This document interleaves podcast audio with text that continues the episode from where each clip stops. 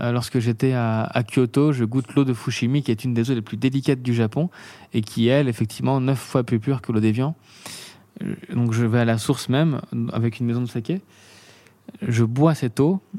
J'aurais juré boire quelque chose, mais je n'avais absolument rien en bouche. C'est comme si rien n'était passé.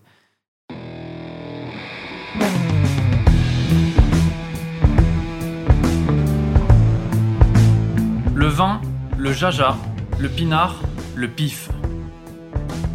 Il existe une ribambelle de termes pour désigner ce breuvage que nous aimons tant, le jus de raisin fermenté. Et c'est parce que nous l'aimons plus que tout que nous voulons mieux comprendre ce qui fait un bon vin. Cépage, climat et terroir y participent, mais avant tout, il y a la patte des vigneronnes et des vignerons. Je suis Romain. Je suis Florian. Je suis Antoine.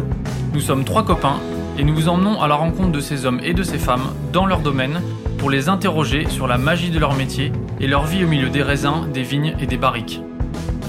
Bienvenue à toutes et à tous dans le bon grain de l'ivresse.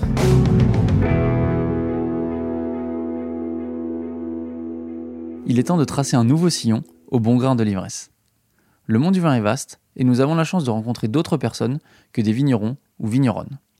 Des personnes passionnantes qui vont enrichir vos connaissances, vous mettre des étoiles plein la tête et vous faire saliver. Nous sommes très heureux d'aborder cette nouvelle page avec Xavier Tuisa, sommelier à l'hôtel de Crillon. Quand la joie de vivre, la curiosité et la passion rencontrent le talent et la rigueur. Voilà comment nous pourrions décrire Xavier, récemment auréolé du titre de meilleur sommelier de France et également devenu un des meilleurs ouvriers de France en sommellerie. Rencontré pour la première fois en septembre 2022 dans son écrin autour de quelques verres, Xavier Tuisa nous a bluffé par son aura et sa personnalité solaire. Il a gentiment accepté de répondre à nos questions et croyez-nous, ce fou du Japon va vous faire voyager. Bonjour Xavier Tuisa. Bonjour. Merci d'avoir accepté cette, interview pardon, et de, de nous accueillir euh, à l'hôtel du Crillon. Vous êtes chef euh, sommelier. Oui. Alors, on va parler de vous, évidemment, aujourd'hui. Euh, je suis très content que nos auditeurs euh, puissent, euh, puissent vous, vous connaître un petit peu mieux. Et puis, je suis venu aussi pour parler d'une boisson millénaire qui vous tient particulièrement à cœur. On en parlera un petit peu plus eh tard. Oui. Voilà. mais commençons par vous. Est-ce que vous pouvez vous présenter succinctement, s'il vous plaît? Eh bien, je suis Xavier Tuisa, je suis le chef sommelier de ce bel hôtel de Crillon à Paris, place de la Concorde. Et euh, j'ai eu cette chance de pouvoir euh, créer la cave euh, à partir de zéro en, 2016. Hein. Fin 2016, j'ai commencé à créer cette cave pour l'ouverture en 2017. Je suis bourguignon d'origine. né à Beaune, dans le sein du sein, les hospices de Beaune, peut-être prédestiné. Famille bourguignonne euh, et euh, côté de ma mère et Auvergnate de mon père. Et puis effectivement, je suis arrivé euh, rapidement dans la restauration puisque à 19 ans, je décide de devenir sommelier et ensuite voilà les, belles maisons avec Bernard Loiseau et puis l'arrivée à Paris en 2005. Ouais, vous avez commencé par l'école hôtelière, atteint l'Ermitage. Exact. C'était déjà dans une optique de dans l'optique de la sommellerie? Ah oui, oui, oui. Alors ça a été que la sommellerie parce que j'ai un parcours atypique. J'ai un bac littéraire ce qui euh, exclut tout élève du circuit hôtelier. Parce que pour faire une mention complémentaire sommellerie, ça complète un diplôme hôtelier. Et effectivement, euh, je n'en avais pas. Donc, euh, il y a une seule école hôtelière en France qui accepte des élèves issus du, du cursus général. C'est à l'Ermitage. Ils en prennent un par an et j'ai eu la chance d'être cet élève. Et vous aviez une famille qui était déjà dans le milieu viticole Vous êtes tombé dans la marmite quand vous étiez tout petit? Euh, Oui, oui, euh, oui et non, on vrai dire, hein, parce que finalement, mon grand-père était le seul propriétaire de vignes en bâtard montrachet euh, puis Ligny Montrachet, premier cru, puis Ligny Village. Et finalement, après la Seconde Guerre mondiale, en 1950, je crois, 51, sortie de guerre, il vend tout. donc, on parle quand même d'une surface viticole importante. Hein, ça devait être un lot de 2 hectares et demi. Il vend tout 1000 francs ce qui était à l'époque un, je dirais 10 000 euros. Hein. Après la guerre, c'était pas rien. Et surtout qu'à cette époque-là, le vin valait moins cher que le blé. Donc c'était bien sûr euh, euh, rentable de le vendre. Et aujourd'hui, euh, la cote du bâtard montrachet, c'est c'est 32 millions d'euros l'hectare. Donc voilà, c'est on a joué, on a perdu.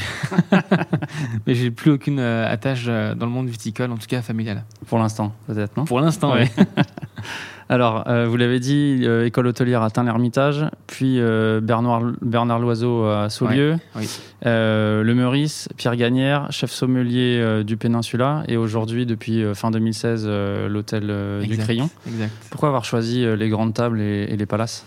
Ah, en fait, c'est un objectif de carrière que j'avais depuis euh, mes 19 ans quasiment, parce que c'est ça qui m'a fait rentrer dans ce monde-là. C'est hum, un reportage que j'ai vu sur un sommelier euh, très connu qui s'appelle Enrico Bernardo. Et on le voyait sur France 2, euh, euh, une journée avec lui dans un palace parisien. Je me suis dit, c'est exactement ce que je veux faire. Je veux être moi aussi un jour chef sommelier dans un palace parisien. Et je savais que la seule possibilité, c'était de me maintenir dans ce niveau d'excellence. Euh, donc, ça fait en tout 11 ans de trois hôtels au guide Michelin et ensuite euh, deux palaces parisiens. Donc, effectivement, c'était mon, mon rêve et euh, voilà, j'ai eu la chance de le réaliser. C'est quoi un bon sommelier? Ah, c'est d'abord un sommelier curieux. Euh, pour moi, c'est le maître mot. Il faut être curieux, il faut avoir envie d'a- d'aller découvrir, il faut toujours être animé par cette envie de découvrir. Mais surtout, il faut être, euh, euh, je dirais, foncièrement gentil, avoir l'envie de faire plaisir, ce qui est pas facile. hein. C'est une sorte de don de soi un peu tous les soirs. Parce que des fois, on est en forme, des fois, on est moins en forme. Mais néanmoins, il faut toujours faire plaisir à nos convives et, et les ravir. Donc, effectivement, avoir ce don de soi, c'est très important. Est-ce que c'est un métier qui est en mouvement, qui évolue beaucoup? Oui, bien sûr, euh, j'irai euh, tous les jours presque, parce qu'effectivement, je, alors en mouvement dans l'apprentissage, puisqu'effectivement, je, quand je me couche le soir, j'ai toujours appris quelque chose à la journée, donc ça c'est quand même incroyable. Beaucoup de métiers comme ça. Et un mouvement effectivement dans notre approche.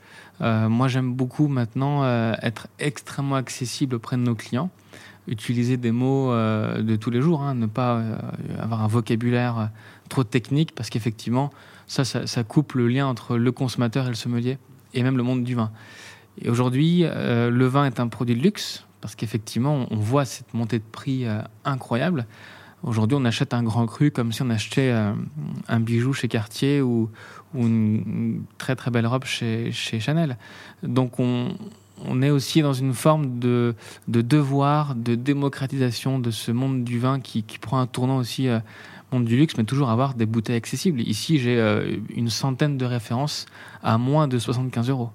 Quand tu es arrivé ici euh, en 2016, avant tu avais fait euh, la cave au, au Péninsula, Oui, chef oui. sommelier, chef sommelier ici. Quand on arrive dans des grandes maisons comme ça, là, à quel point tu as eu les mains libres pour pouvoir euh, imprimer ta pâte? Ah, C'est, je pense, l'éternelle reconnaissance que j'aurai auprès de mes deux directeurs généraux de l'époque, Nicolas Belliard au, au Peninsula et, Marc Raffray qui m'a recruté ici à l'hôtel de Crillon. C'est-à-dire que les deux m'ont laissé 100% carte blanche. Je n'ai aucune euh, restriction. Euh, j'ai une confiance aveugle de mes, euh, de mes directeurs généraux. Et ça, pour moi, c'est la plus grande des récompenses. C'est aussi pour ça que je reste dans ces maisons-là. C'est parce qu'on m'octroie cette liberté qui n'a pas de prix. Effectivement, d'aller chercher des vignerons méconnus, avoir la capacité d'aller chercher des grandes allocations rares et prestigieuses, bah, tout ça fait partie du métier. Et effectivement, me dire qu'un matin, je me lève, euh, je goûte un vin euh, d'Autriche, euh, Nouvelle-Zélande, euh, d'Espagne, et qu'il serait parfait au verre dans telle circonstance, avec tel type de plat, et que finalement je n'ai eu aucun refus, c'est magnifique, parce que pour moi c'est une forme d'expression artistique euh, exceptionnelle. Alors, on, euh, on va se projeter, on revient, en- enfin, on va faire un retour en arrière, pardon. On revient en 2016. Il y a tout à faire ici euh, Ah au oui, niveau oui. De, de la cave. c'est quoi ton idée? C'est quoi le fil conducteur? Alors, effectivement, euh, quand on arrive ici, il n'y a plus rien. Il reste, j'exagère, hein, il reste 300 bouteilles, des vins les plus exceptionnels et iconiques du monde. Qu'est-ce qui restait? Alors, il y a des Pétrus, des vins de la Romanée Conti, mais des choses très âgées, des sauternes de 1893, euh, des héritages hein, de mes prédécesseurs. Et donc, tout ça, c'est un peu un trésor de guerre qui a été gardé par l'hôtel judicieusement, mais tout reste a été vendu. Mais la philosophie, elle était la suivante. Euh, et c'était un vrai challenge parce que j'arrivais à ce moment-là avec euh, euh, 16 ans de carrière derrière moi. Et je me suis dit, je vais acheter tous les domaines que je vais acheter, toutes les références que je vais faire rentrer ici à l'hôtel, ce seront uniquement des références que j'ai visitées sur place. Et donc, ce qui fait que cette carte des vins, elle est vivante parce que effectivement, c'est le reflet de mes visites. Ça en fait, hein, effectivement, on a fait quelques voyages, mais donc ces 2300 références proviennent exclusivement de mes visites. Et si on n'a pas un domaine ou tel domaine, on dit tiens, mais pourquoi est-ce qu'il n'y a pas ce domaine ici? C'est bizarre. Bah, parce que j'ai pas visité. Et, ça, c'était vraiment mon, euh, ma motivation première. Et aussi d'aller mettre la, la main sur les jeunes talents. Euh, beaucoup, beaucoup de jeunes talents, beaucoup de la, la jeune garde hein, des vignerons de, de toutes les régions françaises, et aussi équilibré par un devoir d'obtenir euh, les plus grands châteaux, les plus belles appellations et, et les plus beaux domaines de Bourgogne, parce que dans cette maison-là, on a aussi ce devoir-là. Ouais, J'imagine que tu as une clientèle assez exigeante. Ah oui, oui, oui.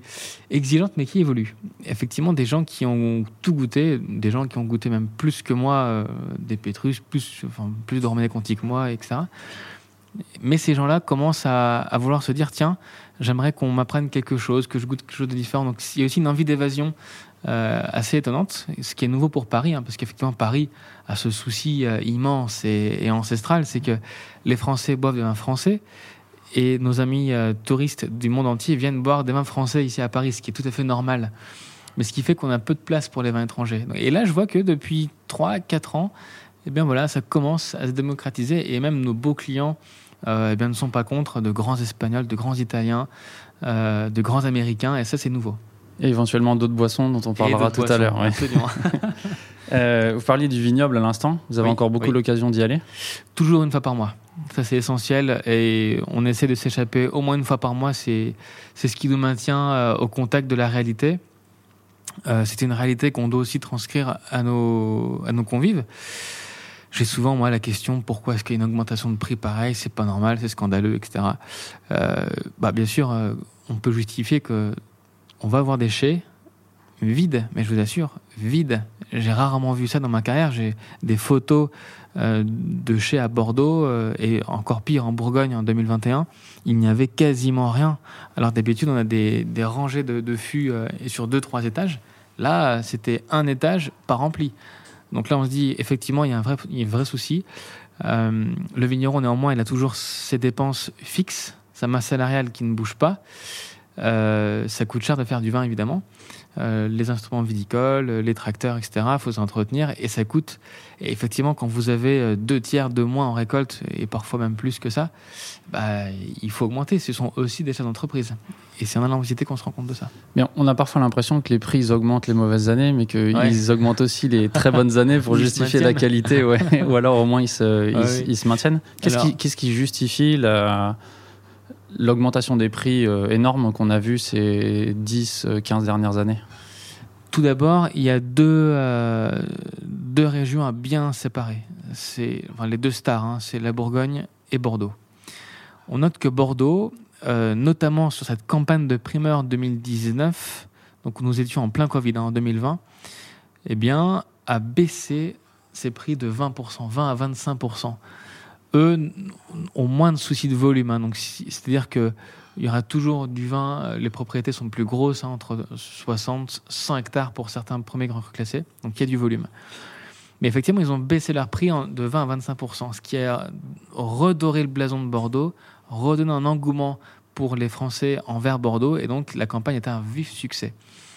Euh, eux, pour le coup, se maintiennent parce qu'il y a eu pendant pas mal d'années ce fameux Bordeaux bashing hein, où il y a une explosion des prix. On se rappelle de 2005 qui a été le millésime point de départ de, cette envolée fulgurante où là, ben, les Français ont tourné le dos à Bordeaux, hein, ce fameux Bordeaux bashing, et qui là est terminé parce qu'effectivement, là, les prix se stabilisent.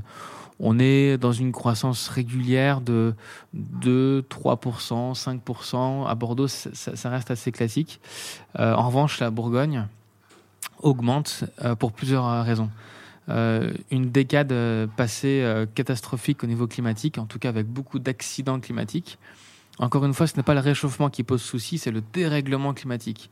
Le fait qu'il fasse 28 degrés au mois de février et qu'il gèle fin mai, c'est pas normal. Donc effectivement, c'est ce dérèglement qui fait que la production est limitée. Mais surtout, c'est le prix du foncier. Aujourd'hui, un hectare de vigne, tout à l'heure en, aparté, je vous, je vous avais glissé qu'un hectare de bâtard montrachet, c'est 32 millions d'euros l'hectare. Mais moi qui suis cette cote par intérêt, euh, parce que mon grand-père était propriétaire, donc je regarde un peu, ça m'intéresse, ben, je vois qu'elle elle s'enflamme. Pourquoi? Parce qu'il y a un élément qu'on doit, savoir, c'est que le prix du foncier dépend de la dernière transaction sur l'appellation. Si la transaction se passe entre vignerons bourguignons, euh, il y aura une transaction à des prix classiques euh, et donc une fluctuation qui va rester assez normale. Mais parfois, il y a un investisseur étranger qui arrive et qui clôt le débat en donnant non pas 1,5 million comme escompté, mais 3 millions euh, pour ce, cette petite parcelle de, de vigne. Et donc, la nouvelle cote de l'appellation auprès de la SAFER devient 3 millions. C'est un débat qu'il y a eu dans le Jura l'année dernière, notamment avec la vente Ouais, du domaine exactement, Ganva. Exactement. Qui finalement revient euh, à la, au caisse Ouais. départ. Mais, mais au final, ce qui coûte très cher aux vignerons, c'est les droits de succession parce que ça va devenir fou. Euh, pour payer un droit de succession aux parents, il va falloir vendre des vignes parce que c'est- un jeune vigneron de 25 ans doit à peu près hein, entre 5 et 8 millions d'euros à l'État de droits de succession. Et donc il est endetté de, de ça. Donc il doit vendre des vignes pour payer son droit de succession. Ce qui fait que les, les domaines classiques petits vont être de plus en plus petits et les gros vont être de plus en plus gros. Parce qu'il n'y a que les gros qui pourront racheter. Est-ce que c'est pas, est-ce que ce serait pas aussi un moyen de faire tourner un petit peu le foncier, d'avoir des gens qui s'installent, euh, des gens d'ailleurs qui amènent une autre vision et Ça un peu pourrait- d'ouverture Ça pourrait. Alors, dans le Jura, ça peut encore se faire. Euh, en Savoie, ça peut encore se faire. Mais là, aujourd'hui, la Bourgogne, la cote, elle est, elle est très chère. Alors, si, euh, si vous avez beaucoup de moyens, oui. Et c'est ce que j'aimerais. Mais au final, on se rend compte que créer un domaine en Bourgogne, à part en Haute-Côte de Beaune, un peu encore en Côte le Mâconnais, pas tant que ça, parce que Pouilly-Fussé prend une cote colossale. Et bien finalement, euh, c'est le foncier qui décide de tout. Et vous vous installez, certes, mais si vous ne pouvez pas acheter de vigne, c'est c'est compliqué. Donc c'est un engrenage. Et pour moi, euh, aujourd'hui, hein, avec discussion avec les vignerons, on se rend compte qu'effectivement, plus les gros seront gros et ils vont continuer à grossir, c'est inéluctable. Dans quelle région vous êtes allé récemment C'était quoi votre dernière visite Euh, Champagne. Champagne, euh, on a visité euh, plusieurs domaines, plusieurs artisans vignerons, et, je dois dire que ça bouge beaucoup. J'ai une passion pour cette région parce qu'elle est fascinante. Ils manient plusieurs cépages, plusieurs millésimes. Il y a des temps- de vieillissement, des élevages en barrique. Il y a plusieurs visions. Il y a aussi cet artisanat. Alors attention, hein, je ne parle pas que des vignerons de Champagne, mais aussi les grandes maisons me fascinent. Euh, je suis ébahi. euh, comment on fait un, krug? Euh, Il y a quand même 125 vins dans la bouteille. C'est colossal. Mais je suis aussi émerveillé par ce jardinier vigneron, euh, Romain Hénin, hein, le dernier que j'ai vu en date. Romain Hénin, qui est un, vigneron fabuleux qui fait des pinots noirs et meuniers de, haute volée. Voilà, c'est intéressant aussi de voir l'avenir. Des gens assez intéressants, pas de soufre. Et on se dit, mais techniquement, euh, surtout pour de la champagne, c'est complexe. Eh ben, vous ressortez de chez lui, vous avez tout compris. Euh, donc c'est intéressant. Et effectivement, je m'intéresse à toutes ces, ces, ces- tout- tout- tous ces jeunes talents, à cette pépinière qui, qui est en train d'éclore. Comment il fait justement pour euh, faire des, des champagnes sans soufre? Ah, il y a, il y a plusieurs modes de protection, mais effectivement, globalement, il y a déjà une vinification en fût qui est un petit peu vaccin, puisqu'il y a une légère oxydation qui est recherchée dans son élevage. Donc de ce fait-là, il y a, il y a le vaccin, entre guillemets, c'est à la mode en ce moment, mais qui, va protéger les vins. Et ensuite, euh, ça peut être euh, euh, le, fait de, très peu doser aussi euh, rend, les vins avec beaucoup plus de vivacité, de fraîcheur, d'éclat, d'élan. Et donc cette acidité qui permet aussi une, une allonge et une, pas une protection, mais en tout cas un potentiel de garde beaucoup plus important. Il y a d'autres secrets, mais bon, ça, il ne veut pas nous, nous le dire. Donc, euh. Chacun ses petites recettes, c'est normal.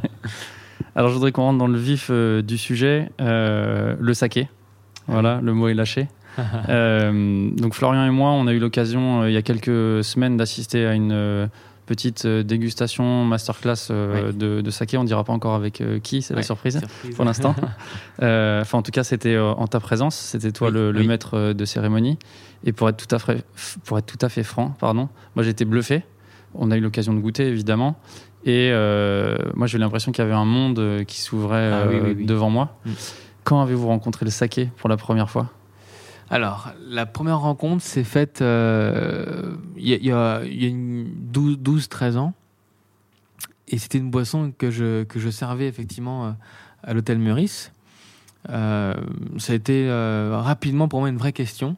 Me dire, mais cette boisson est fascinante, il y a une émotion qui passe. Et puis, un an, un an et demi se passe, deux ans, trois ans, je rentre chez Gagnère, je l'oublie un petit peu. Et lorsque je suis recruté pour créer la cave du Peninsula, à Paris, il y a un restaurant asiatique, un restaurant chinois pour le coup, attention, hein, donc c'est pas japonais.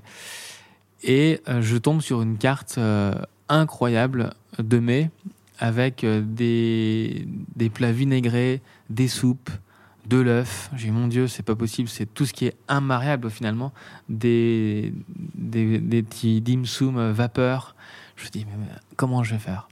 Et donc, mon épouse, qui est japonaise, mais qui n'aime pas le saké, me dit, tu devrais aller visiter Monsieur Kuroda, qui est le premier homme ayant apporté du saké en, en l'an 2000 euh, en France.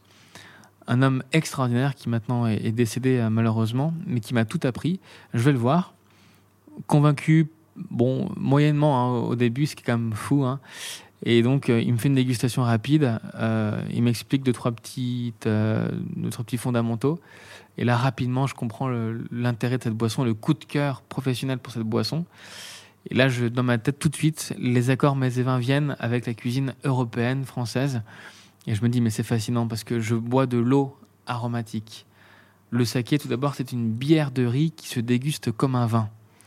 Donc, effectivement, on n'a pas cette- cet aspect eau de vie qu'on imagine hein, dans les restaurants asiatiques populaires. On vous sert quelque chose avec un- le dessin au fond du verre. Mais Quello. Exactement. Mais ça, c'est du distillat et c'est chinois. Ouais. Très important parce qu'en Chine, on distille et au Japon, on fermente, comme une bière.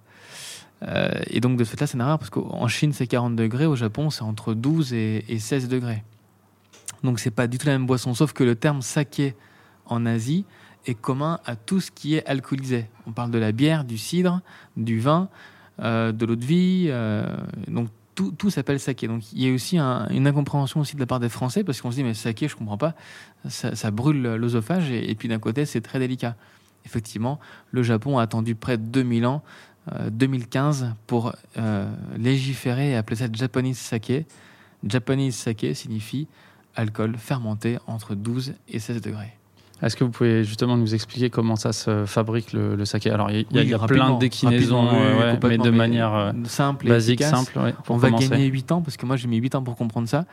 C'est très simple. On part d'un d'un riz. On va donc l'ensemencer d'un champignon, le koji, Aspergillus oryzae, qui va donc changer l'amidon en sucre. Ce riz va donc devenir sucré. On va avoir un goût de châtaigne et donc on va le faire fermenter euh, avec des levures euh, vin- de vin, hein, Saccharomyces cerevisiae, donc les mêmes levures que pour le vin, pour faire changer le sucre en alcool. Parce que pour avoir de l'alcool, il faut du sucre. Et le riz n'en a pas. Donc on passe par cette phase intermédiaire. Et donc euh, tout cela est mélangé avec de l'eau de source qui va donc donner l'âme euh, au saké. C'est de l'eau et du riz. C'est l'eau qui est un petit peu la clé du, du saké. C'est 80% d'eau et Exact. 20% de, de riz, c'est ça L'eau est capitale, puisqu'en effet, elle va amener la texture du saké en bouche. Donc son élégance, les œufs japonaises sont de manière générale extrêmement délicates. Beaucoup plus que ce qu'on peut connaître en Europe, en général. Dis- disons que nous, en, Europe, on a notre, notre Evian, qui est l'Evian, l'eau la plus gastronomique, la plus pure. Eh bien, il faut se dire que les œufs japonaises sont entre 5, 8 fois, voire 16 fois plus pures que l'eau d'Evian. Moi, j'ai eu de l'émotion euh, gustative avec du rien, avec le néant. Euh, Lorsque j'étais à, Kyoto, je goûte l'eau de Fushimi, qui est une des eaux les plus délicates du Japon, et qui elle, effectivement, 9 fois plus pure que l'eau d'Evian. Euh, Donc, je vais à la source même, avec une maison de saké. Je bois cette eau. J'aurais juré boire quelque chose, mais je n'avais absolument rien en bouche. C'est comme si rien n'était passé. Et là, j'ai compris effectivement tout l'art et toute euh, la noblesse du minimalisme japonais. Euh, on va dans les restaurants, il n'y a rien sur les tables. Il y a deux baguettes, c'est tout. Euh, dans les maisons japonaises, il n'y a rien non plus. Et effectivement, ça c'est intéressant parce que tout est dans la simplicité, la pureté du goût, la pureté du lieu, et c'est ça l'art japonais. Et c'est en goûtant cette eau que j'ai compris qu'effectivement il y avait un lien tactile, il y avait un lien euh, d'élégance, de finesse, et quand je goûtais d'autres eaux, j'avais cette sensation euh, différente, j'avais ces nuances en fonction des régions. Donc effectivement, le saké, l'âme du saké, c'est l'eau euh, locale. Et ces nuances, tu les retrouves dans les différents sakés? Alors oui, oui, le saké, c'est une boisson de bouche. hein. Le nez est intéressant parce que le nez exprime un- une aromatique euh, qui, euh, qui est le, le prisme du riz, parce que finalement le riz a, a son aromatique. Euh, et en, bouche, effectivement, c'est le tactile de l'eau, euh, une eau plus ou moins puissante, étoffée, avec de l'allonge ou plutôt pure, courte. Et effectivement, courte en bouche, hein, ce qui n'est pas mauvais, parce que nous, en France, on pense que court en bouche, c'est mauvais. Mais au Japon, c'est une vraie qualité. hein. Ça s'appelle le kiré. Et plus c'est court, mieux c'est. Ce qui m'a valu de me faire huer en public euh, au Japon parce que j'avais mal commenté un saké qui était très court en bouche mais qui était une icône locale. Et effectivement, euh, c'est des arts de débutants. hein. Il y a quelques années au Japon, euh, on apprend. mais euh, je me suis repris depuis. Ouais, il y a une vraie dimension esthétique qui est très différente de ce Oui. que nous on peut connaître euh, Oui, oui, oui. à la fois avec les arts de la table ou le vin par exemple. Exact. Nos, nos verres, hein, nos verres euh, sont très près de la nature. Euh, Il y en a un qui ressemble à une goutte d'eau en verrerie. Il y en a un autre qui ressemble au globe terrestre, une sphère magnifique en, verre posée sur un socle de cèdre qui est le bois japonais, le bois national, le cèdre japonais. Donc tout ça est très euh, tactile finalement et tout est soufflé bouche par des gens qui ont entre euh, 70, 80 ans, des, maîtres verriers exceptionnels. Donc voilà, c'est ça part de là, c'est-à-dire qu'avant même de déguster, je dirais que c'est un- une des rares boissons au monde qui se déguste avec l'œil. Euh, parce qu'effectivement, on- on- tous nos sens sont en éveil. Le toucher, etc., c'est important. Alors je vais me permettre une remarque de néophyte, mais j'ai vraiment besoin que, tu- que vous répondiez à cette question. Quand on a goûté la dernière fois, il y a quelque chose qui m'a beaucoup surpris, c'est que euh, il y a quand même un degré alcoolique qui est relativement euh, important. Oui, oui.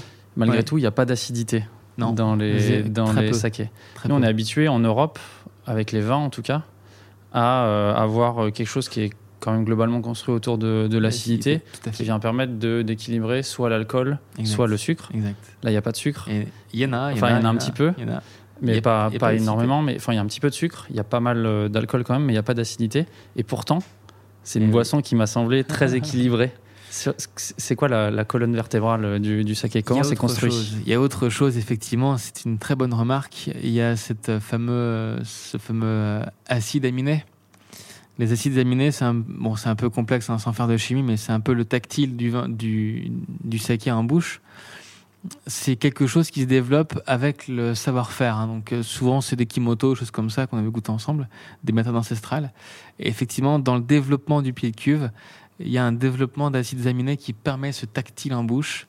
Et finalement, la sucrosité, hein, parce que la moyenne nationale, c'est 22 grammes par sucre, euh, 22 grammes de sucre par, Par litre, litre, pardon, ouais. désolé. Euh, elle est équilibrée par ce, ce tactile de l'acide aminé, mais surtout par la pureté de l'eau.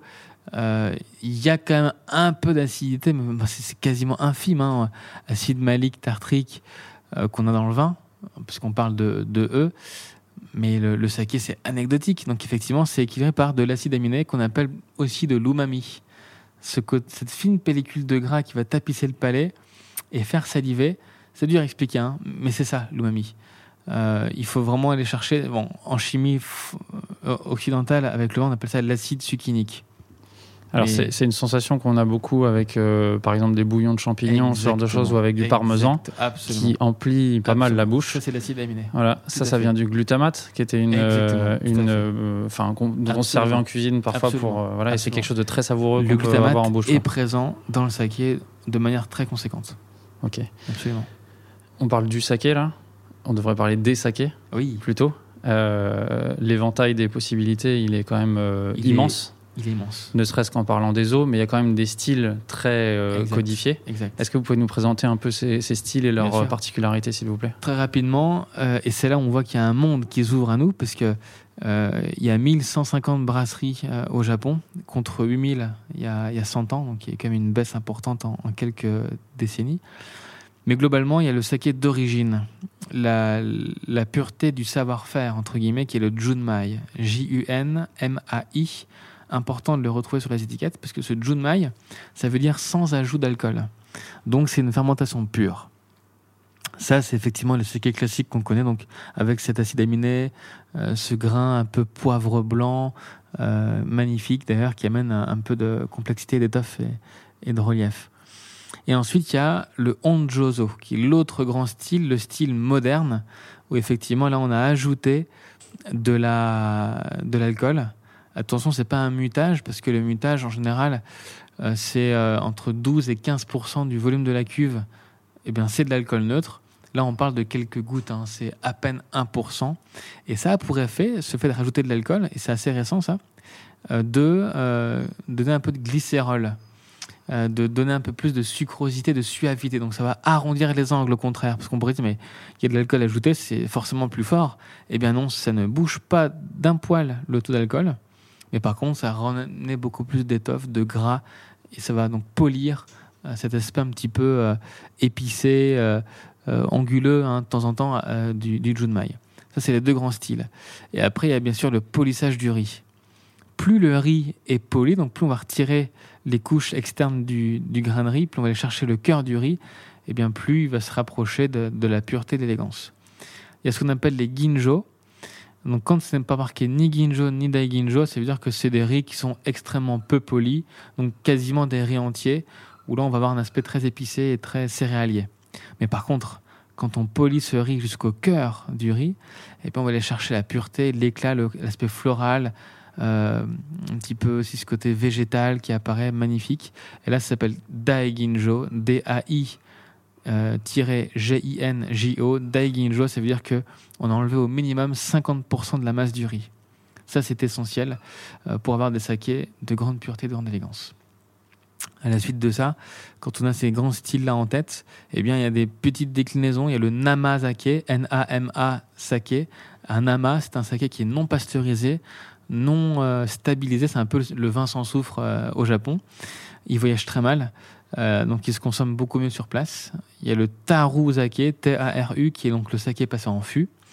Et enfin, je termine avec le Genshu, G E-N-S-H-U, le Genshu. C'est un saké qui est non réduit parce qu'en fin de fermentation, on arrive globalement à, 18-19 degrés. Et systématiquement, dans toutes les maisons du Japon, on rajoute de l'eau en fin de fermentation dans la cuve, de l'eau de source, pour abaisser le taux d'alcool là où on veut aller. On peut aller jusqu'à 14 degrés, 15, 15,5, mais rarement au-delà. Et effectivement, certains ne rajoutent pas d'eau et donc ça, c'est un saké qui est un peu plus dense, 18-19 degrés d'alcool. Donc là, on est sur des sakés un peu plus euh, structurés qui se consomment en général uniquement au Japon et sur glace. Mais ça reste une boisson fermentée, c'est la seule boisson fermentée à pouvoir monter si haut dans les degrés. Le Namazake, là, c'est bien celui-là qui passe en fût? Nama, c'est euh, non pasteurisé. Non, alors c'était Taru. Taru, pardon. T-A-R-U. Le Taruzake. Le Taru qui veut dire fût en japonais. Ok. Qu'est-ce que ça lui apporte, euh, le passage en fût? Alors, c'est un fût déjà qui est particulier parce que c'est un fût de cèdre. Parce que le chêne là-bas, c'est. Le bois national. C'est, voilà, donc le bois national, c'est le cèdre. Et donc, il y a vraiment. Si on sent une bougie au cèdre, euh, ou des produits cosmétiques au cèdre, ça sent ça. C'est vraiment le bois de cèdre. Euh, c'est des sakés qui donc sont élevés 3 à 4 mois en, fût, pas plus parce qu'après ça marque trop. on, on, veut volontairement marquer le, on veut marquer le saké, par cette empreinte euh, tarou, boisée parce que ça se consomme en général l'automne avec une cuisine plus champignons, une cuisine de produits chauds avec des soupes. Voilà, c'est tout à fait émouvant comme terme, en termes d'accord vins enfin mes sakés, pardon, c'est des formations.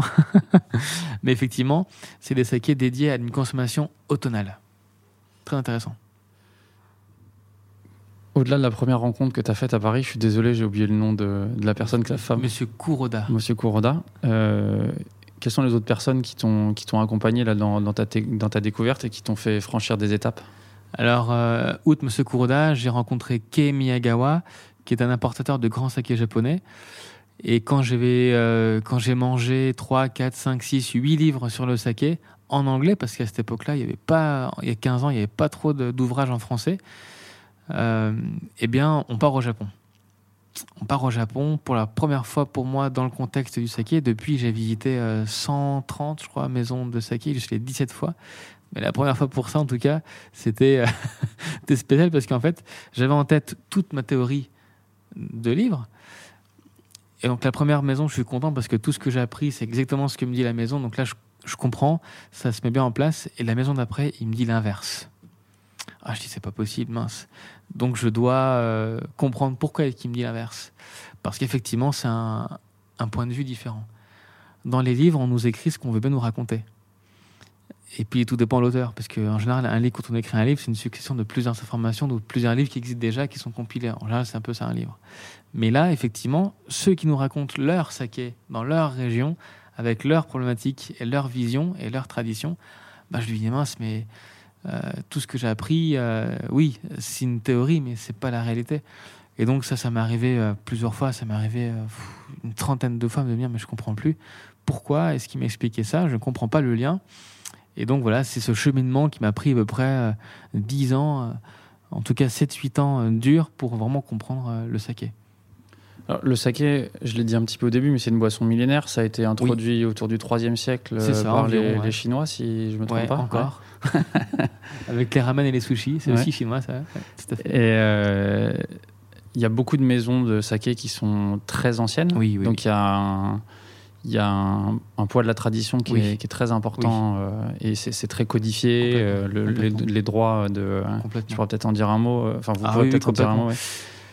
Le saké, euh, la plus ancienne maison, elle, est, elle a été créée en 1505. Elle existe toujours, hein, c'est Kenbishi qui est près de Kobe. Mais en moyenne, une maison, une maison classique, elle a 300 ans. Et on dit qu'une maison est jeune quand elle a 100 ans. C'est complètement fou. Hein. Mais euh, le propriétaire vous dit, le président vous dit, euh, je m'excuse, ma maison est toute jeune, elle a 100 ans.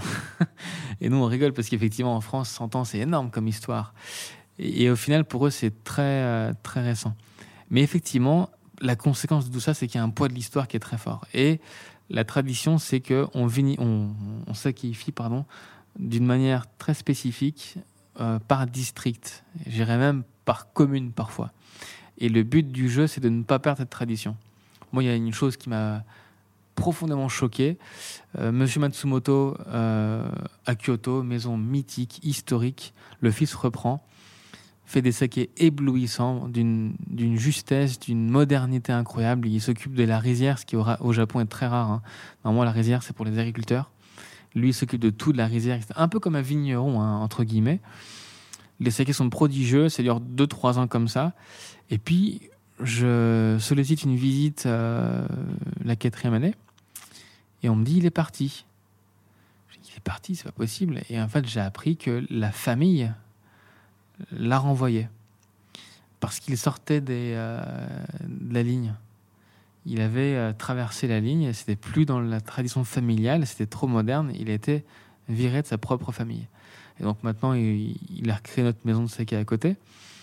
Mais c'est quand même fou de se dire que euh, il ne pouvait plus utiliser le logo euh, de la famille euh, et la marque de la famille ancestrale parce que sa vision était trop moderne.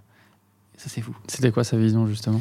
Bah, c'était effectivement d'aller chercher des sakés beaucoup plus purs, cristallins, délicats, tranchants. Et il y avait même une notion de millésime sur ces bouteilles, ce qui est fou. Au Japon, ça n'existe pas, ça.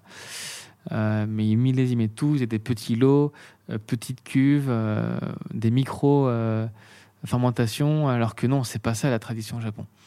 Tradition au Japon, c'est on a un saké de maison classique, et puis après on fait des cuvées en fonction euh, euh, soit des aléas climatiques, soit effectivement d'une vision familiale, mais, mais jamais on va créer de, micro-lots pour s'amuser, pour faire des expériences. Ça, ça n'existe pas, c'est pas possible. Alors que Matsumoto fils a raison.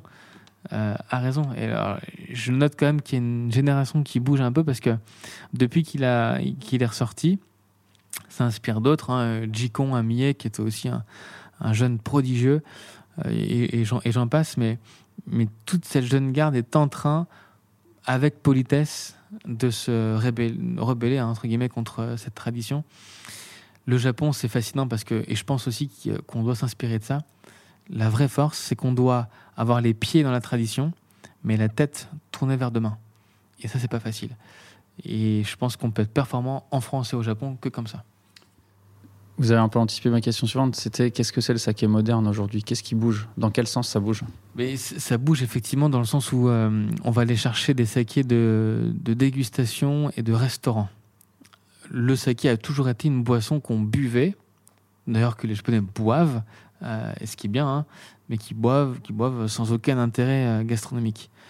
Même les propres sommeliers japonais me disent Regarde, j'ai une grappe de raisin sur ma veste, le raisin c'est le vin, c'est pas le saké. J'étais bluffé, je me dis, pas- possible. Bref, mais effectivement, cette notion d'aller chercher des accords mais des sakés, pour le Japon, c'est nouveau, hein, ça n'a même pas 10 ans. Et les, jeunes, euh, les jeunes brasseurs eh bien, font des sakés pour la gastronomie. Donc, vont aller chercher des types de riz plus épicés, plus même de faire des liens, etc. On va aller rechercher aussi un produit de base. Euh, moi, j'en ai un qui est très drôle parce qu'il a mis euh, sur l'étiquette un poulpe et sur l'autre étiquette un bœuf. Il dit ça, ça se marie avec le poulpe et ça, ça se marie avec le bœuf. c'est quand même incroyable. C'est enfantin, mais bon, ça marche. Mais voilà, tout ça, ça bouge. Et surtout, cette façon de se dire comment est-ce qu'on peut séduire les étrangers. Parce qu'il y a un problème qui est évident au Japon, et c'est ça aussi un saké moderne, c'est que euh, la consommation baisse de façon dangereuse au Japon. Et ce qui, va, ce qui est déjà en train de sauver le, le pays, c'est l'export. Sauf que les étiquettes de saké sont illisibles. Ouais, incompréhensible. On peut pas, même euh, certains de Quand mes on sommeliers me disent la langue, je comprends rien, c'est pas possible. Et donc les, les sakés modernes, hein, justement, épurent l'étiquette, euh, mettent leur nom en alphabet euh, romain, euh, et donc de ce fait-là, ne, ne, ne, ne- rendre, un, rendre un peu le, le- le savoir japonais accessible.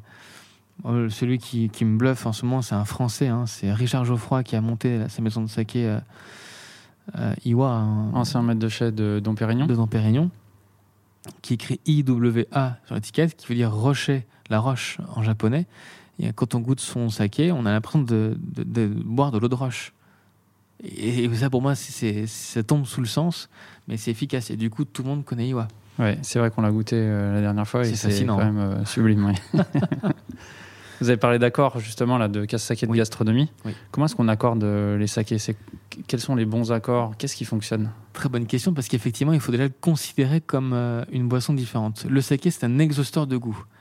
Donc lui, il va les rendre service au plat pour les mettre en valeur et, en- en- et- et augmenter l'intensité et surtout la perception de ces, des ingrédients de la cuisine. Ça va pas être un mariage avec le vin qui va, lui, le vin, créer un, complément, créer une complicité, euh, aller compléter un plat avec une aromatique ou un, ou un tanin. Là, non, il va se mettre en dessous du plat et l'élever. Donc, la première des choses, c'est une règle facile, hein, on l'a un peu évoqué avant, mais c'est là où le vin échoue, le saké réussit. Et on remarque bien que tous les légumes vinaigrés, euh, les- donc l'œuf, l'albumine, le végétal, l'amertume, l'iode à outrance, tout cela, le vin n'est pas tout à fait à l'aise. Et à chaque fois, il est un peu déstabilisé parce que l'œuf, avec le vin, c'est quand même complexe. hein. Cette, cette texture de l'œuf euh, euh, gélatineuse, un petit peu comme ça, c'est pas facile. Mais le saké, lui, est un exhausteur de goût. Il n'y a aucun problème. Ça, c'est une première règle. Et ensuite, euh, pour moi, le saké est une sauce d'un plat. Je prends un plat, euh, je dirais, euh, facile, asperges vertes en août printemps, avec des petits gnocchis au citron et puis on va dire un, un sabayon aux agrumes et au réfort, un peu épicé. Sympa. C'est marrant. Ça fait envie. Mais finalement, le saké, il va arriver comme une sauce pour créer un lien entre tout ça et dynamiser la bouche. Et ça, c'est fabuleux parce que c'est vous mettez en bouche l'asperge, le, petit sabayon, réfort agrumes et ce petit gnocchi citron, et vous mettez le saké en même temps en bouche, mais tout devient limpide parce qu'effectivement, ça élève l'ensemble. Et c'est fou, c'est une expérience qui est vraiment à vivre parce que euh, on a des émotions complètement folles avec ce système-là. Et moi, une des plus grandes réussites que j'ai dans le saké, en tout cas le plus éducatif possible, c'est le fromage. Les fromages français et le saké japonais sont absolument euh, inouïs. Euh, J'étais avec un, un MOF, euh, meilleur de France fromager, Bernard Muravo à Grenoble, c'était au mois de mai, qui est un immense fromager, champion du monde également en 2007. Et C'est un, un visage fort de la gastronomie française. Et je lui dis, Bernard, on va boire des sakés. Et tu vas me dire ce que tu en penses. Donc on avait un plateau de fromage complet. Bernard me dit Oh, saké, c'est pas mon truc, etc. Imaginez. Et il est reparti en me disant Mais ce n'est pas possible. Ça n'est pas possible. C'est, c'est, c'est, c'est fou. Les sakés modernes avec les chèvres étaient éblouissants. Les sakés vieillis, parce que ça existe aussi, hein, avec des mimolettes, on avait mis les deux en bouche. On avait un arôme de caramel beurre salé qui, qui apparaissait, qui était créé, alors qu'on s'est regardé, on s'est dit Mais c'est pas possible on sent, on a l'impression de manger du caramel beurre salé avec les deux ensemble en bouche. C'est de la chimie encore une fois.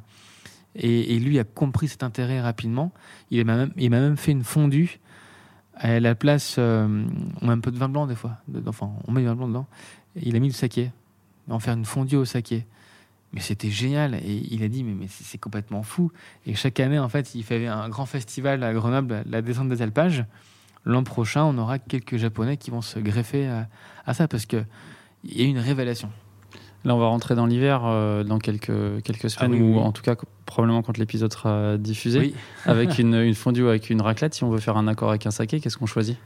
Il faut choisir euh, soit un saké vieilli, donc on appelle ça un koshu, K-O-S-H-U. Ça se trouve dans toutes les bonnes, euh, les bons cavistes français maintenant, ils ont, ils ont des sakés comme ça. Ou alors un kimoto, K-I-M-O-T-O, saké de tradition ancestrale. Ça se trouve aussi sur internet, hein, dans tous les, les bons cavistes en ligne, ils ont des sakés kimoto et des koshu. Et là, avec la fondue, c'est c'est magique. Alors ici, au, au Crayon, il y a un restaurant qui s'appelle L'Écrin. C'est Oui. c'est là que, tu es, que Oui. vous êtes euh, sommelier. Entre autres. Euh, vous avez fait quelque chose d'assez original, quand même, ici, ou d'un peu neuf. C'est de partir des vins Ouais. ou de partir des boissons Exact. pour pouvoir euh, Créer pour, le euh, menu. créer le menu euh, Sur ensuite. mesure, ouais. Est-ce que vous avez déjà fait un menu euh, tout saké Oui, oui, oui, oui. Oui, oui, ça m'est arrivé avec bonheur d'ailleurs. Et, et les convives, en fait, sont venus en ayant lu un article, justement, comme quoi on, on travaillait le saké ici à, à l'hôtel. Ils m'ont dit, bah, écoutez, on est venu pour le saké. C'est quand même incroyable. Et donc, euh, on veut faire un menu 100% saké. Donc là, on s'est beaucoup amusé, puisqu'effectivement, on, a, on est passé de l'entrée végétale iodée, euh, on a fait un- une compilation des deux, à un poisson, euh, c'était, je crois, un, turbo un turbo vapeur, mais qui était grandiose. hein. je me rappelle, il y avait un fenouil rôti, jus à l'agrumes, enfin, c'était très beau. Derrière, j'avais fait une volaille, non pas une volaille, un veau, un veau fermier, côte de veau fermier, avec le, vrai jus, etc. C'était magnifique. J'avais fait donc bien sûr des fromages et dessert qui était articulé autour du miel, avec des sakés vieillis. Et, et les, clients sont repartis euh, enchantés. Et surtout, ils m'ont fait une réflexion à la fin que je n'avais pas assimilé avant. Ils m'ont dit on est léger, on est euh, aérien. Alors je sais pas si c'est l'effet de l'alcool, en tout cas ils n'étaient pas lourds du tout. Et c'est ça le saké japonais, c'est qu'effectivement c'est une boisson extrêmement saine, qui n'a que du riz, que de l'eau, et qui n'a même pas un gramme, un nanogramme de soufre, puisque c'est pasteurisé. Donc finalement, il n'y a aucun ajout d'acide, euh, il n'y a aucun ajout chimique. C'est donc par conséquent la boisson la plus saine du monde. Et bien sûr, l'alcool étant là, mais ça reste néanmoins extrêmement digeste, extrêmement apaisant, rafraîchissant. C'est de l'eau euh, presque vertueuse hein, qu'on déguste. Il faudra qu'on discute en antenne. Moi, ça m'intéresse de faire ce genre de, de menu et de, et de On va faire un- une soirée à thème, effectivement, à, à l'écran en 2023, autour du, du printemps. Ouais. Ok. Euh, je voudrais qu'on parle du Kura Master. Oui, Donc, c'est vous qui l'avez créé. oui. Est-ce que vous pouvez nous expliquer ce que c'est et quel est, euh, quel sûr. est l'objectif? Pourquoi vous l'avez créé? C'est un concours que j'ai créé. euh, donc j'ai eu l'idée en 2016, on l'a créé en 2017. Le principe est très simple faire connaître déjà aux sommeliers français le saké japonais. Donc je, je les invite à participer à ce concours qui vise à juger des sakés, les déguster, leur donner une note, et cette note va euh, créer une médaille, platine ou or. Parce qu'effectivement, la médaille d'argent et de bronze au Japon, c'est péjoratif on parle de platine ou d'or, comme ça on ne perd pas, parce que l'argent c'est deux, donc on a perdu. Effectivement, euh, j'ai donc euh, écrit à plusieurs préfectures, au gouvernement, pour leur dire que je voulais faire ça absolument. euh, ça m'intéressait pour faire vivre le saké en France. Et effectivement, le, le- le gouvernement m'a répondu positivement. J'étais reçu à Tokyo par le, Le gouvernement japonais, bien gouvernement sûr. japonais. Oui, japonais, oui. Et ils m'ont aiguillé sur euh, le ministère de l'Agriculture et la cellule dédiée au saké. Et donc, eux, mon, euh, ça s'appelle JSS, hein, c'est euh, l'INAO japonais en fait. Et donc, le JSS a écrit un mot à tous les producteurs de saké en disant voilà, les Français organisent un concours avec des médailles. Inscrivez-vous pour participer, vous verrez bien. Donc, la première année, j'ai eu 300, euh, 300 brasseries qui ont participé. Ouais, c'est pas mal. C'est sympa. Surtout qu'on mettait des médailles bleu, blanc, rouge. Donc en fait, c'est cartonné euh, sur les bouteilles euh, ou alors en, petit euh, autocollant sur la bouteille. Et il y avait bleu, blanc, rouge. Et c'était écrit que les sommeliers français ont dégusté en de ces médailles. La première année, grand succès au Japon parce que tous les sakés médaillés au Japon ont été sold out en 15 jours. Et donc là, à partir de là, il y a eu un engouement qui était énorme. Et si tant est bien que l'an passé, j'arrive à 1100 producteurs qui m'envoient les échantillons. Donc j'avais 1100 sakés à déguster. Ça devient une autre organisation. Ah, là, c'est, ça change tout. hein. Bah, ça me prend beaucoup de temps, mais c'est très sympa. Et effectivement, bah, maintenant, j'ai beaucoup de, d'intérêt pour les préfectures, pour le gouvernement. Ça devient une grande messe annuelle. Et Coura Master, est, dans sa notation, est assez particulière parce que je demande aux sommeliers français de déguster. Donc là, la journée, ils en goûtent 50, 60. Donc même eux, ils s'apprennent. Et ils disent, mais c'est fascinant. Moi, je, je rentre dans mon restaurant la semaine d'après, j'en, j'en veux. Et surtout, il y a 40% de la note qui est dédiée à la capacité d'accord mets et saké, avec la cuisine française, j'entends. Donc eux, ils estiment ça, ils donnent un ou deux accords, et c'est ça aussi qui va diriger les, notes. Et donc c'est pour ça qu'on a un concours assez atypique, et dans chaque euh, édition, j'inclus une masterclass. Donc l'an dernier avec le fromage, Bernard Muravo, euh, mais j'ai également fait venir Maximen Riedel, hein, Monsieur Riedel, euh, le verrier Verrier. autrichien qui est venu euh, en personne faire une masterclass sur la verrier et le saké. J'ai eu Richard Geoffroy avec Iwa, j'ai eu euh, Monsieur Chartier, euh, le génie du goût, le québécois qui est venu présenter aussi euh, l'aspect moléculaire du saké. Donc les jurys apprennent plein de choses, on s'amuse beaucoup. Et surtout, c'est que le gouvernement est content parce que depuis 2017, euh, eh bien, le saké en France a évolué, les ventes ont augmenté de 33%. C'est super. Là, on, on sent la passion, on sent l'émotion qu'il y a euh, à parler de la dégustation, des accords, des accords mets et saké. Il y a quand même une dimension économique euh, derrière. Oui. Est-ce que ça fonctionne ici au Crayon? Est-ce que Ah vous pensez oui. que ça peut fonctionner en France ou Ah aujourd'hui oui, c'est quand même toujours euh, relativement confidentiel? C'est alors il y a deux choses. L'aspect professionnel dans un restaurant aujourd'hui, c'est une arme redoutable de vente additionnelle. J'aime bien ce mot parce qu'il il choque un peu. c'est un outil de vente additionnelle parce qu'effectivement, on prescrit le saké uniquement au verre. Et effectivement, quand il est au verre, moi je vends à peu près 2000 verres par an. Euh, entre le verre et les bouteilles, voilà, je fais un chiffre d'affaires de 100 000 euros. Donc c'est quand même pas rien. hein.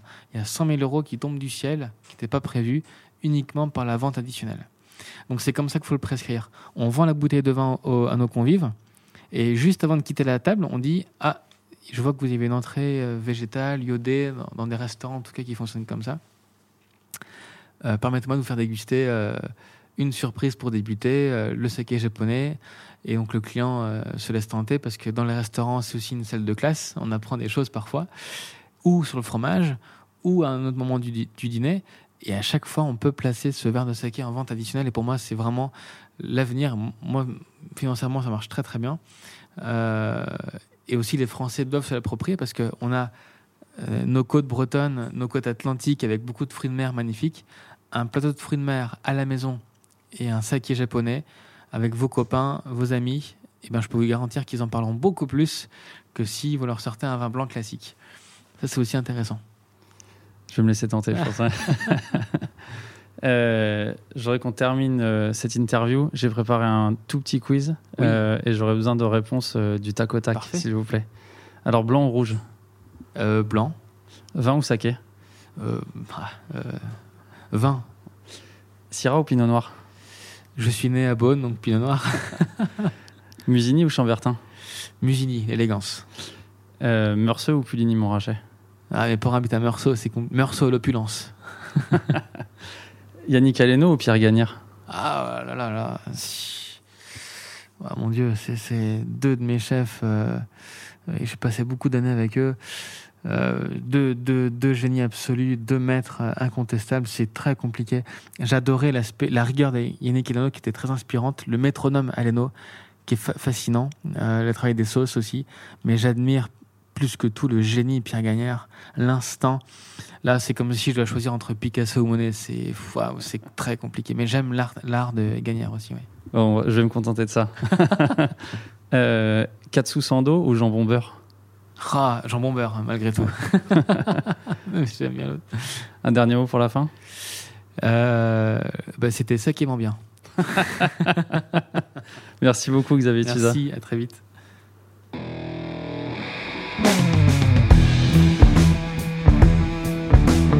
D'un verre de saké Nous comprenons. Ça nous a fait exactement la même chose. Mais attention, une fois que vous aurez mis le doigt dans l'engrenage, vous ne pourrez plus en sortir. Merci Xavier de nous avoir accueillis à l'hôtel de Crillon pour ce moment délicieux. Et encore bravo pour ton magnifique titre. À la réalisation aujourd'hui, Antoine Sica, Florian Nunez et moi-même, Romain Becker. Merci à Emmanuel Nappé pour la post-production, à Emmanuel Doré pour le générique original et à Léna Mazilu pour les graphismes. Merci à toutes et à tous pour votre soutien à travers les étoiles, les commentaires et tous les mails que nous recevons. On se retrouve très vite pour de nouvelles aventures viticoles. D'ici là, éclatez-vous et buvez bon